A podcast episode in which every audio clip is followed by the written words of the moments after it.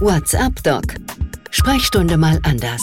Der Podcast von Dr. Lipp und Arzt und Wirtschaft rund um die Themen Praxisorganisation, Digitalisierung und Wirtschaftlichkeit. Mit Dr. Dirk Heimann. Und damit herzlich willkommen, liebe Kolleginnen und Kollegen. WhatsApp Doc Sprechstunde mal anders. Ich kann es kaum glauben, es ist schon die 14. Folge, die wir hier produzieren. Und heute geht es um einen kultursensiblen Umgang. Kultursensibler Umgang mit Menschen, die zu uns in die Praxis kommen, die vielleicht ins Krankenhaus kommen, denen wir im Rahmen unserer eigenen Heilberufler-Karriere mal begegnen, die nicht aus diesem Umkreis vielleicht kommen, aus diesem Kulturkreis kommen, die eine andere Sprache sprechen. Ich hatte heute Morgen erst selber bei mir in der Praxis eine türkischsprachige Patientin, die fast gar kein Deutsch kann. Dann muss eine Übersetzung erfolgen und irgendwie hatte ich die ganze Zeit den Eindruck, so ein bisschen bei mir, habe ich eigentlich alles wirklich verstanden oder übersehe ich da gerade was. Wir haben Corona-konform uns einen Gast eingeladen, einen Experten, genau für das Thema kultursensibler Umgang. Was können wir eigentlich tun, um solche Situationen besser zu machen? Privatdozent Dr. Michael Knippe ist uns aus Gießen zugeschaltet. Er hat Medizin studiert, unter anderem in Bonn und Oviedo, war dann zunächst in der Kinder- und Jugendmedizin sowie Tropenmedizin tätig. Dann hat er Medizin-ethnologische Feldforschung betrieben in Ecuador, war anschließend anschließend wissenschaftlicher Mitarbeiter am Medizinhistorischen Institut der Uni Bonn und ist jetzt am Institut für Geschichte der Medizin der Justus-Liebig-Universität in Gießen. Grüße herzlich, Herr Knepper. Guten Tag. Jetzt bin ich ganz froh, dass die Leitung nach Gießen geht. Da habe ich selber mal studiert und auch am Institut der Geschichte für Medizin mal meine erste Doktorarbeit begonnen, die dann leider damals nicht geklappt hat. Vielleicht so die erste Frage mal in Ihre Richtung, wenn es um diesen kultursensiblen Umgang geht. So haben wir es ja genannt. Heute unsere WhatsApp-Doc-Folge. Was sind denn so Barrieren, die da vor allen Dingen stehen aus Ihrer Sicht? Ja, Sie haben da gerade schon ein schönes Stichwort in der Anmoderation gegeben, eben, dass Sie sich gefragt haben, ob Sie Ihre Patientin von heute Morgen verstanden haben. Und kultursensibel heißt eigentlich, dass man sich da nochmal vielleicht ein bisschen mehr Aufmerksamkeit reinlegt in das Verstehen von Patientinnen und Patienten, wo man das Gefühl hat, da ist sowas wie kulturelle Fremdheit da und dann über die Brücke vielleicht, über die Idee von Kultur zu einem besseren Verständnis der Menschen kommt. Aber im Endeffekt geht es immer darum, wie auch bei anderen Patientinnen und Patienten, dass man zu einem Verstehen, einem möglichst guten und auf das medizinische Problem, auf die medizinische Frage bezogenes Verstehen der Menschen kommt. Das ist ja viel mehr als Sprache. Wir notieren ja immer gerne Sprachbarriere, zum Beispiel in die Akten oder haben diesen Begriff gelernt. Aber wenn wir das, Sie haben es eben genannt, die Idee von der Kultur, wenn wir das noch ein bisschen ausdehnen, wenn wir den Blick mal bewusst weiten, dann ist es viel mehr als Sprache. Es geht eben auch um Schamgefühl, vielleicht Glaube, Achtung, aber auch unterschiedliche Verständnisse, zum Beispiel vom Mann und Frau sein. Das sind ja alles Dinge, die da einfließen. Genau. Kultur ist eigentlich das, was den Menschen zu dem macht, was sie oder er ist, äh, seine Formen oder ihre Formen, die Welt wahrzunehmen, sich in der Welt zu bewegen, mit Krankheit umzugehen, aber Sie haben auch Rollen, Geschlechterrollen angesprochen zum Beispiel. Und jeder Mensch hatte eine, seine eigene Geschichte, seine eigene Biografie, ist irgendwo wie ich in der Eifel geboren vielleicht und in einem sehr katholischen Haushalt zum Beispiel. Und dann geht das Leben weiter und man ist sehr vielen kulturellen Einflüssen ausgesetzt. Und im Laufe des Lebens gibt dann so ein Sediment von kulturellen Einflüssen, die sich so ansammeln. Und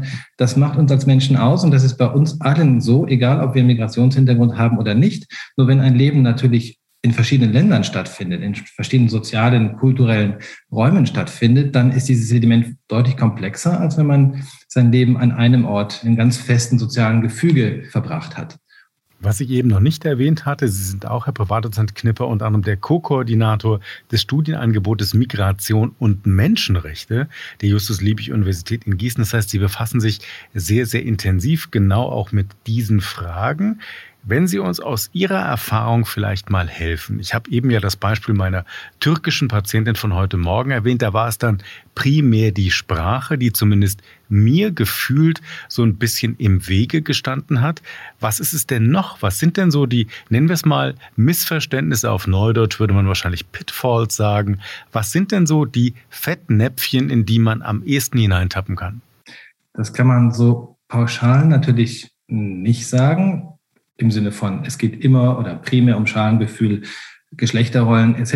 Was ich so als Hauptproblem sehe, ist in der interkulturellen Begegnung, dass man häufig nicht unbedingt das Gegenüber als Mensch so sieht, wie sie oder er tatsächlich ist, sondern man hat das Gefühl, okay, hier spielt Kultur eine Rolle, hier ist ein Mensch aus dem, wie Sie gesagt haben, gerade aus dem türkischen Kontext oder aus einem anderen Land, was man dann identifiziert und sofort hat man eine Vorstellung davon, wie dieser Mensch wahrscheinlich ist, denkt, handelt, etc. und wie man mit ihm oder ihr umgehen sollte. Und da tut man vielen Menschen wahrscheinlich Unrecht. Und das ist so, man ist dann sehr schnell auf so einem Gleis von Missverständnissen. Viel wichtiger wäre es, genau wie auch bei anderen Patienten und Patientinnen, sich wirklich um dieses persönliche Verstehen zu bemühen. Und wenn Sprachprobleme da sind, ist das natürlich ein schwierigerer Einstieg. Aber zunächst gilt es ja erstmal abzuschätzen, wie sieht das eigentlich mit den Sprachbarrieren aus. Und manchmal sind die wenn die Kommunikationssituation so ein bisschen beruhigt wird, entspannt wird, auch deutlich besser als auf den ersten Blick bei dem ersten Kontakt. Das habe ich selber auch sowohl als Angehöriger und Patient wie auch in meiner ärztlichen Zeit kennengelernt, dass man da auch durch eine entsprechende Gestaltung der Arzt-Patient-Kommunikation in der Situation, in der man ist, so ein bisschen Druck rausnehmen kann, mal schauen kann, welche sprachlichen Ressourcen können die Menschen mobilisieren und dann vielleicht, was ja heute ganz einfach ist, mit Dolmetschersystemen arbeiten, um erstmal dieses sprachliche Verstehen hinzubekommen und dann wirklich zu schauen, was gerade das Anliegen, das Problem und die Sorgen der Patientinnen und Patienten sind. Also mit Dolmetschersystem meinen Sie zum Beispiel, was ja heute möglich ist, das direkte Übersetzen aus der eigenen Sprache in eine andere und wieder zurück. Sie haben jetzt eben so ein bisschen so eine ideale Welt beschrieben, möchte ich mal sagen. Was können wir tun, um eben dieses optimale, hoffentlich optimale Arzt-Patienten-Verhältnis über Kultur- und Sprachgrenzen hinweg zu etablieren? Wir werden da nachher noch ein bisschen intensiver drauf eingehen. Vielleicht vorab schon mal WhatsApp-Doc-Sprechstunde mal anders. Später gibt's unter anderem von Dr. Lipp einen Hinweis auf einen Artikel bei Dr. Lab, ein neues Angebot für Sie und auch auf eine Weiterbildung von Arzt und Wirtschaft. Da geht es nämlich um genau diese Frage Patienten ohne Deutschkenntnisse. Was tun? Seine CME-Fortbildung. Mehr dazu gleich. Ich würde jetzt aber, Herr Privatdozent Knipper, gerne noch mal nachfragen, was passiert, wenn mit mir in so einem Gespräch etwas geschieht. Ich bin ja auch Teil dieser Beziehung. Ich gestalte sie ja nicht nur, sondern ich erlebe sie auch, vielleicht auch mit den Missverständnissen, die sich in mir breit machen können. Nehmen wir mal als Beispiel, das haben viele von uns schon erlebt. Man hat eine Patientin vielleicht aus dem arabischen Kulturkreis. Man ist vor Corona gewohnt gewesen, die Hand zu geben. Dann wird sie einem von der Patientin zum Beispiel verweigert. Vielleicht weiß Mann, weiß Frau nicht genug darüber in dem Moment, aber schon ist so ein Missverständnis, ist vielleicht so eine Irritation, ist so eine Unsicherheit entstanden. Das kann mir ja mit jedem Kulturkreis auf ganz unterschiedlichen Bereichen passieren. Wie gehe ich denn damit am besten um? Genau, das kann uns mit jedem Menschen auch passieren. Äh, und wenn man solche Irritationen erlebt, ist es jetzt mal gut, sie wahrzunehmen. Und man kann auch durchaus selbst mal irritiert sein. Das muss man dann, glaube ich, aus der, seiner professionellen Haltung heraus kurz reflektieren und sagen, okay, aber darum geht's ja gar nicht. Ich habe das jetzt zur Kenntnis genommen. Ich merke vielleicht auch da, ist so ein gewisses Fremdheitsgefühl vorhanden und damit muss man in dem Moment dann produktiv umgehen, indem man dann natürlich versucht, eine vernünftige Kommunikationsebene mit dem Menschen zu finden und nicht, weil man sich selber gerade vielleicht etwas irritiert oder pikiert fühlt, zurückziehen und sich verschließen, sondern gerade dann ist man ja besonders aufgefordert zu sagen, eine möglichst offene kommunikative Situation herzustellen. Aber da möchte ich gerne mal nachfragen. Heißt dann offen kommunikativ, das dann auch zuzugeben? Also zu sagen, helfen Sie mir kurz, Sie machen das jetzt, indem Sie die Hand aufs Herz legen zum Beispiel. Also konkret nachfragen, die eigene Irritation vielleicht auch positiv spiegeln. Wie würden Sie das empfehlen? Ja, ich würde in dem Moment nicht die Patienten, die Menschen darauf ansprechen, wie das mit der Hand ist, sondern ich nehme es zur Kenntnis, merke, okay, hier ist was. Ich habe das jetzt selber als Arzt im Impfzentrum immer wieder miterlebt und dann bitte ich die Menschen Platz zu nehmen und spreche und versuche erstmal zu hören, wie reagieren eigentlich die Leute auf mich, was sagen sie, ist da eigentlich Deutsch vorhanden, kann ich da vernünftig kommunizieren und dann einen Ansatzpunkt für eine Gesprächseröffnung zu finden. Es ist ja nun so, dass die Patientinnen und Patienten immer zu uns kommen mit einem Problem, mit einem Anliegen. Und darum ist da ja auch ein gewisser Kommunikationswille auch dabei. Und das muss man dann eben alle Antennen ausfahren und versuchen, wie kann ich jetzt in der Kommunikationssituation oder in dieser Situation weitergehen. Und die eigene Irritation finde ich durchaus etwas, was man sich zugestehen sollte und womit man auch produktiv dann arbeiten kann. Jetzt sind Sie als Profi derjenige, der zum Beispiel im Impfzentrum ja gerade viele auch ausländische Patientinnen und Patienten geimpft hat. Uns hören ja auch viele jüngere Kolleginnen und Kollegen zu hier bei WhatsApp Doc Sprechstunde mal anders. Da würde ich gerne nochmal nachfragen. Jetzt gibt es ja sowas, ich habe es vorhin mal Pitfalls genannt oder Herausforderungen. Vielleicht versuchen wir die jetzt mal so ein bisschen zu beleuchten, um dann auf mögliche Lösungen zu kommen. Wenn Sie so auf die Kommunikation sprechen über Kulturgrenzen hinweg, Sie haben es gerade nochmal erweitert, im Grunde betrifft es ja jeden Menschen, ganz egal, wo er herkommt. Jeder ist in seiner eigenen Prägung aufgewachsen, aber vielleicht werden die möglichen Brüche umso größer, je weiter die Kulturen dann auseinander liegen.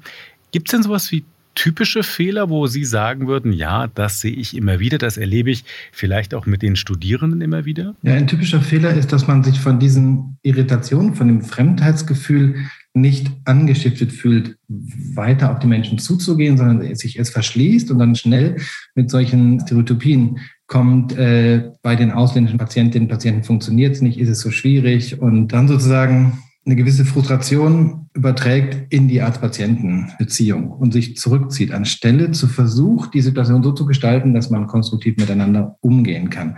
Das sehe ich als das Hauptproblem bei jüngeren, aber auch bei älteren Kolleginnen und Kollegen. Das heißt, Sie sagen nicht, das wirklich konsequente sich selbst eingestehen, das muss ich erstmal keinem verraten, aber sich selbst einzugestehen, ich habe hier gerade eine Unsicherheit oder eine Irritation erlebt, das zur Kenntnis zu nehmen, abzuhaken und dann trotzdem, da nehmen wir wieder mal so einen englischen Begriff, open-minded, ganz offen weiter in dieses Gespräch zu gehen. Ja, klar. Und ich habe einen Kollegen, der mich sehr beeindruckt, Allgemeinmediziner, der jetzt im Ruhestand ist und viele, viele Jahre sehr viele Patientinnen und Patienten auch mit Migrationshintergrund in der Praxis hatte, dafür auch hier am Ort bekannt war und darum auch besonders viele zu ihm gingen. Der hat mir gesagt, ich finde das einfach spannend. Ich finde die Leute interessant. Das ist für mich eine Herausforderung. Und mit dieser Haltung geht man da ganz anders rein, als wenn man sofort Probleme sieht, das dauert jetzt so lange, wie kriegen wir das jetzt hin und etc. Ne? Und das ist wirklich eine Frage, glaube ich, der Haltung. Damit sind nicht alle Probleme beseitigt, aber die Art, wie man mit den Problemen Herausforderungen der Kommunikation, von Missverständnis, von Konfliktpotenzial umgeht, hat man eine ganz andere Voraussetzung dafür. Also die Haltung, Sie haben es gerade gesagt, ist als Herausforderung zu begreifen, nicht vielleicht als Problem. Klingt erstmal so ein bisschen vielleicht ja abgedroschen, aber Sie haben es ja gerade dargestellt, an dem Kollegen, über den Sie berichtet haben, dieser Blick auf die Herausforderung und damit auch den eigenen Anspruch, das vielleicht zu überwinden und zu lösen, kann man es vielleicht anders angehen. Ich würde gerne so an meine eigene Studienzeit mal erinnern, die war auch in Gießen. Wir haben damals unter anderem gelernt, in den Kulturen gibt es auch ganz verschiedene Modelle, sage ich mal, mit Beschwerden umzugehen. Und dann gab es so Klischees, die so sagten, naja, Menschen, die aus dem Osten kommen, die eben ehemalige Russland, Sowjetunion und so weiter, diejenigen, sind eigentlich nicht so schmerzempfindlich, aber wenn die was sagen, dann musst du sofort aufmerksam werden. Und je weiter man dann in den Süden geht, ähm, da ist es dann genau umgekehrt. Da werden Schmerzen zum Beispiel sehr betont.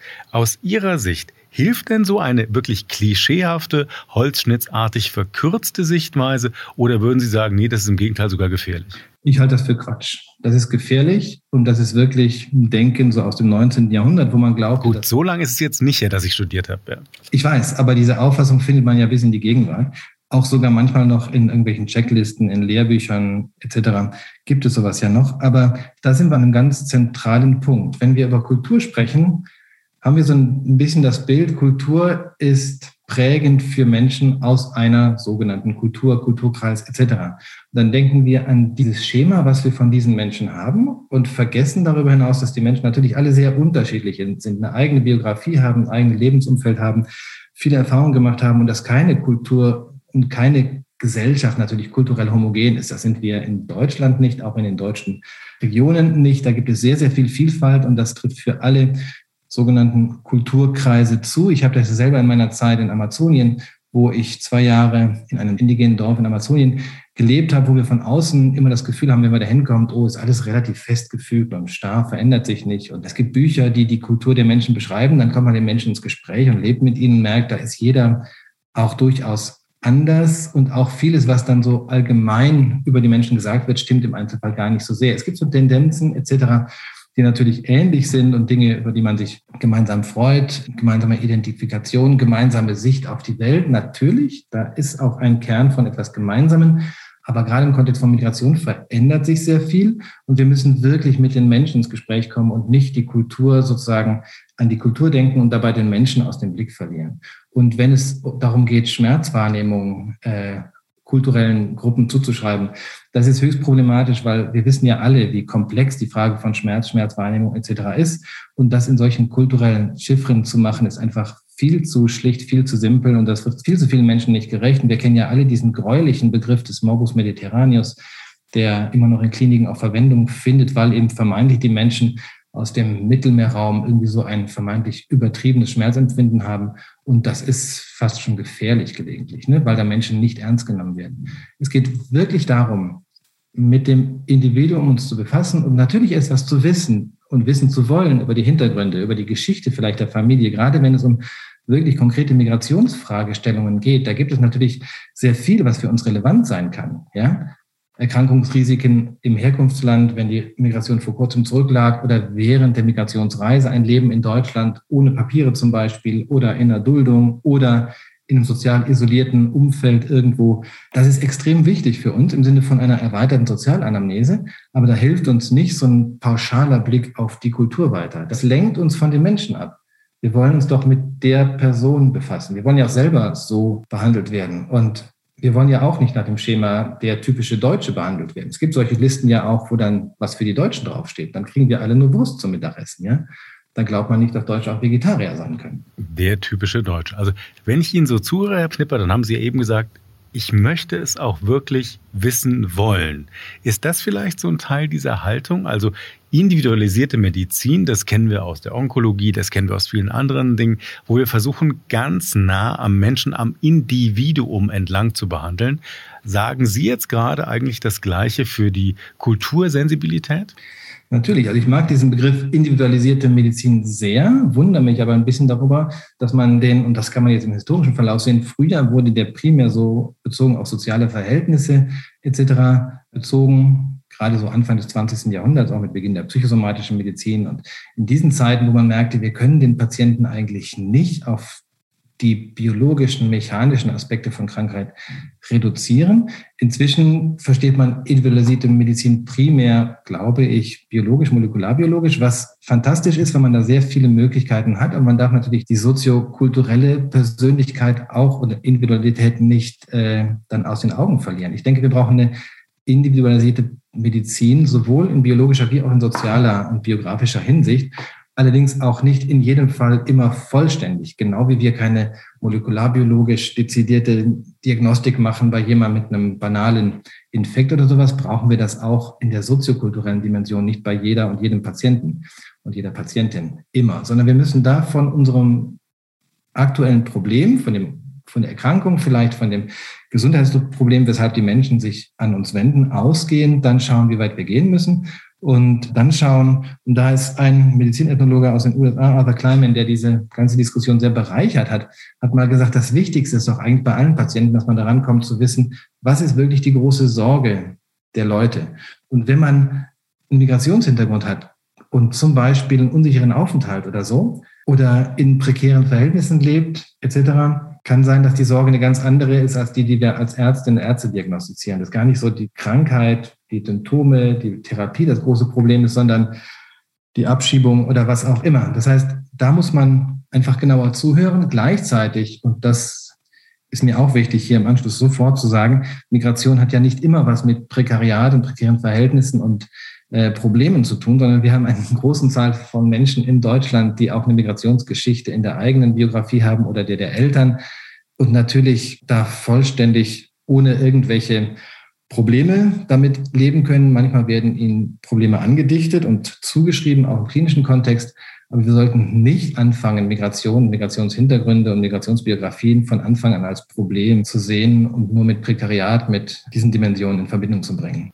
Jetzt haben Sie uns geholfen, das ein bisschen besser zu verstehen, aber versuchen wir doch vielleicht nochmal, Herr Beratungsknipper, das auf den Alltag zu übersetzen. Jetzt habe ich, sitze ich in meiner Sprechstunde, ich habe Patienten vor mir die haben diesen kulturellen Unterschied, darüber haben wir eben gesprochen, wir haben über den Migrationshintergrund gesprochen und jetzt stoßen wir aber sehr schnell, das klang zu Beginn auch schon kurz an, an diese Sprachbarriere, dass wir plötzlich eben merken, da gibt es Verständnisprobleme, da gibt es ein gegenseitiges, vielleicht auch kulturelles, sich nicht verstehen. Wenn wir jetzt auf Ihre Erfahrung schauen, daran teilhaben dürfen, gibt es denn da so Empfehlungen, wo Sie sagen würden, so oder so sollte man mal so ein Gesprächsauftakt vielleicht bei einem neuen Patienten, bei einer neuen Patientin machen. Was haben Sie im Laufe der Jahre, im Laufe der Jahrzehnte so mitgenommen? Was macht so eine Situation am leichtesten beherrschbar? Also ich glaube, ganz wichtig ist zunächst, es gibt natürlich kein Patentrezept, aber zunächst in der Begegnung erstmal schauen, wie sieht es mit den Sprachkenntnissen aus?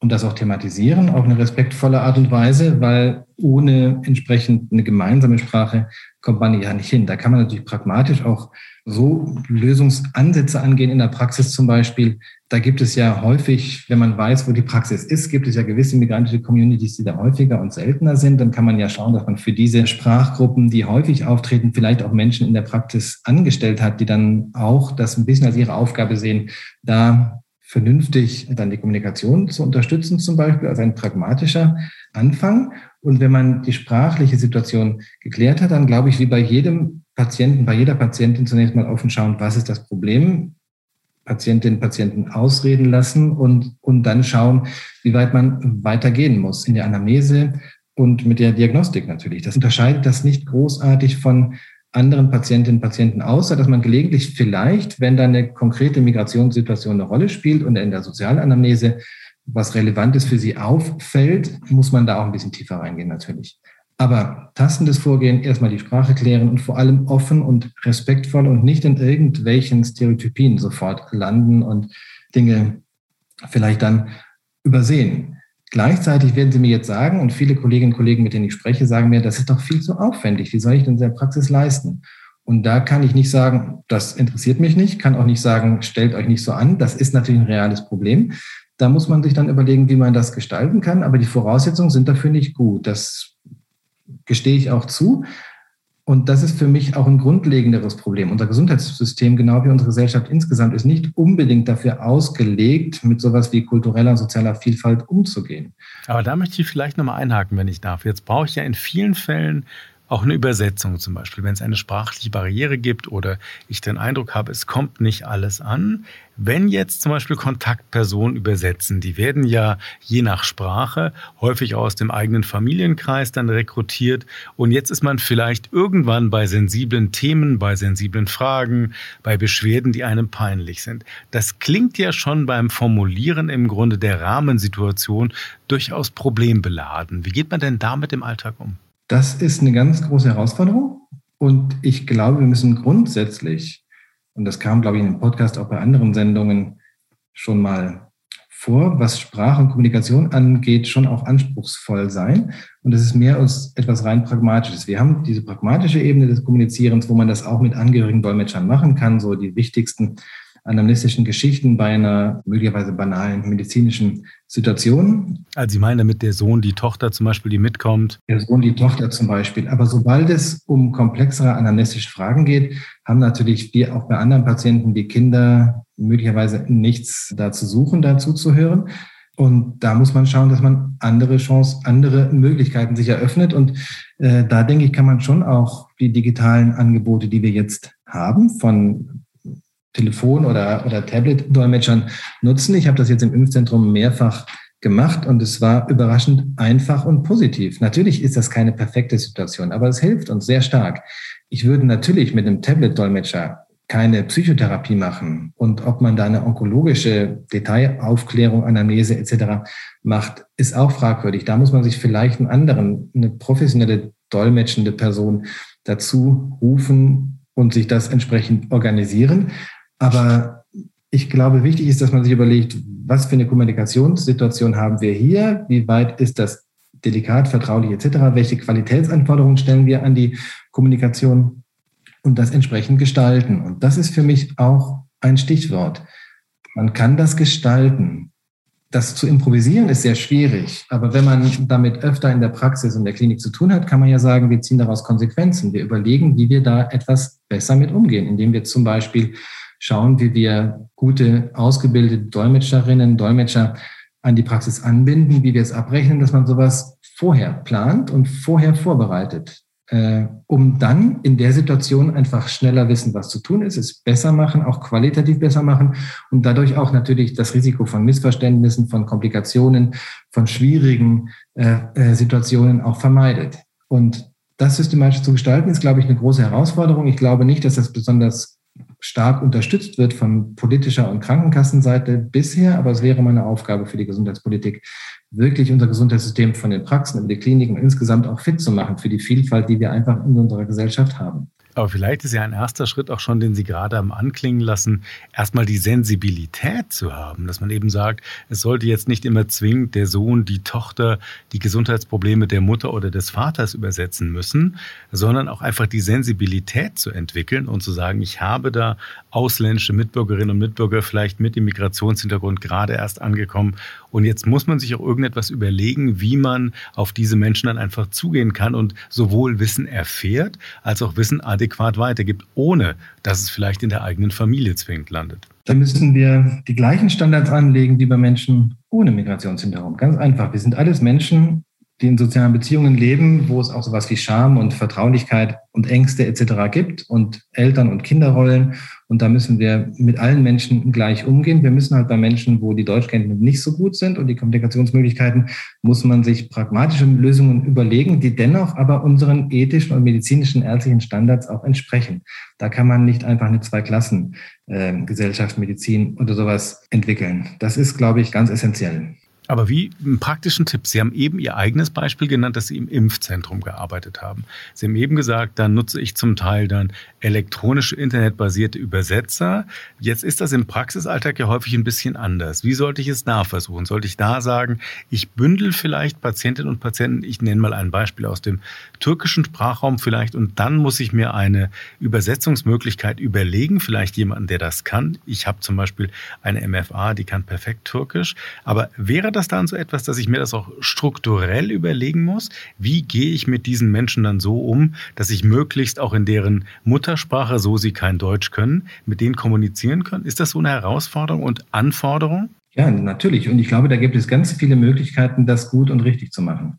Ne? Abhängig von dem Ort, wo man seine Praxis hat, von der Bevölkerung, die dort ist, von den Möglichkeiten, die man hat und die man vielleicht auch erweitern möchte im Rahmen seiner Praxistätigkeit. Ich glaube, ganz wichtig ist, dass man diesen Punkt hat, die Haltung und wir wollen Probleme vermeiden. Wir wollen auch unseren Patientinnen und Patienten mit wenig Deutschkenntnissen das vernünftig anbieten, auch aus dem eigenen Interesse, dass wir einfach Komplikationen und Missverständnisse vermeiden möchten. Und da haben ja beide Seiten etwas von. Das heißt, es geht, wenn ich Sie richtig verstehe, es geht auch um die Haltung. Es geht wirklich darum, zu sagen, ich kann mein ärztliches Gespräch nur dann gut führen, wenn die Verständnisebene und wenn auch die Verständnisebene des kulturellen Hintergrundes im Grunde gegeben ist. Also ist ein erster Schritt schon, sich dieser Haltung anzunähern? Also für mich ist diese Haltung ganz zentral. Das sieht man auch, äh, wie unterschiedliche Ärztinnen und Ärzte mit den Themen umgehen. Ich habe ja das Privileg, mit Studierenden zu arbeiten, die immer wieder Praktika machen in Kliniken und Praxen und die berichten genau das. Es gibt eben sehr viele positive Vorbilder, die in der gleichen Situation ganz anders mit Patientinnen und Patienten mit und ohne Migrationshintergrund umgehen wie andere Ärztinnen und Ärzte, die eben das nicht machen. Das hat ganz häufig etwas mit der Haltung und der Art des Umgangs mit den Patientinnen und Patienten zu tun. Und das ist für mich die Grundlage. Und ich glaube, da brauchen wir auch niemanden besonders drauf hinzuweisen. Eigentlich, das sollte eigentlich in unserer Medizin selbstverständlich sein, dass Ärzte und Ärztinnen diese entsprechende Haltung an den Tag legen. Andererseits sehen wir auch, dass gesellschaftliche Diskussionen, Diskurse etc., äh, Narrative über die Fremden sich auch in der Praxis natürlich niederschlagen, auch unter Ärztinnen und Ärzten ihren Widerhall finden. Und äh, von denen sollte man sich möglichst nicht verführen lassen, eben Patientinnen und Patienten irgendwie abzuwerten oder nicht entsprechend den eigenen oder den gültigen ethischen Maßstab, wo eben auch die Nichtdiskriminierung dazugehört, zu behandeln. WhatsApp-Doc Sprechstunde mal anders. Das war unsere Folge 14. Es ging um den kultursensiblen Umgang. Unser Gast, Corona-konform aus Gießen zugeschaltet, Privatdozent Dr. Michael Knipper. Er ist dort am Institut für Geschichte der Medizin der Justus-Liebig-Universität in Gießen tätig und auch unter anderem der Co-Koordinator des Studienangebotes Migration und Menschenrechte der Justus-Liebig-Universität in Gießen. Vielen Dank an Sie nach Hessen. Sehr gerne. Und wie immer gibt es erweiterte Materialien hier bei WhatsApp Doc Sprechstunde mal anders. Dr. Lipp unter anderem hat zu diesem Thema passend einen umfangreichen Artikel bereitgestellt zur interkulturellen Kommunikation. Wir konnten das heute ja nur anreißen an einigen Beispielen. Man könnte wahrscheinlich stundenlang darüber reden. Patientinnen und Patienten eben richtig anzusprechen, auch vor dem Hintergrund des eigenen kulturellen Erlebens vielleicht. Es gibt das Dr. Lab. Dr. Lab, das ist das, ich habe es vorhin schon mal erwähnt, das neu gegründete Wissenslabor der Dr. Lib Community und fördert den Austausch zwischen Ärztinnen und Ärzten und eben Gesundheitsfachkräften, aber auch den Patientinnen und Patienten. Es informiert über Themen wie Praxismanagement sowie auch die neuesten Trends und Entwicklungen im Gesundheitsmarkt. Auch Arzt und Wirtschaft ist einer unserer Partner hier bei WhatsApp Doc Sprechstunde mal anders. Es gibt eine CME Fortbildung, wie immer unter der Rubrik, ich habe auch das schon erwähnt, Praxis CME Fortbildungen mit dem Titel Patienten ohne Deutschkenntnisse. Was tun? CME Fortbildung, kultursensibler Umgang mit Patienten.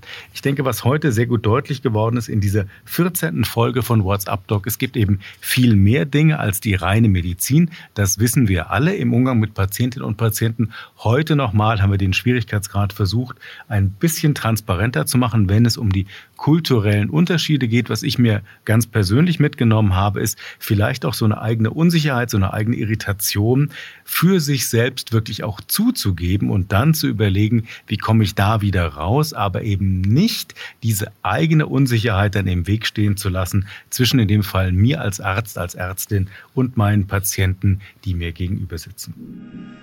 WhatsApp Doc. Sprechstunde mal anders. Der Podcast von Dr. Lipp und Arzt und Wirtschaft rund um die Themen Praxisorganisation, Digitalisierung und Wirtschaftlichkeit. Mit Dr. Dirk Heimann. Dieser Podcast-Service für Ärztinnen und Ärzte wurde Ihnen von unserem Content-Partner, der Dr. Lipp GmbH aus Berlin, präsentiert. Dr. Lipp ist auch für den Inhalt dieses Podcasts verantwortlich.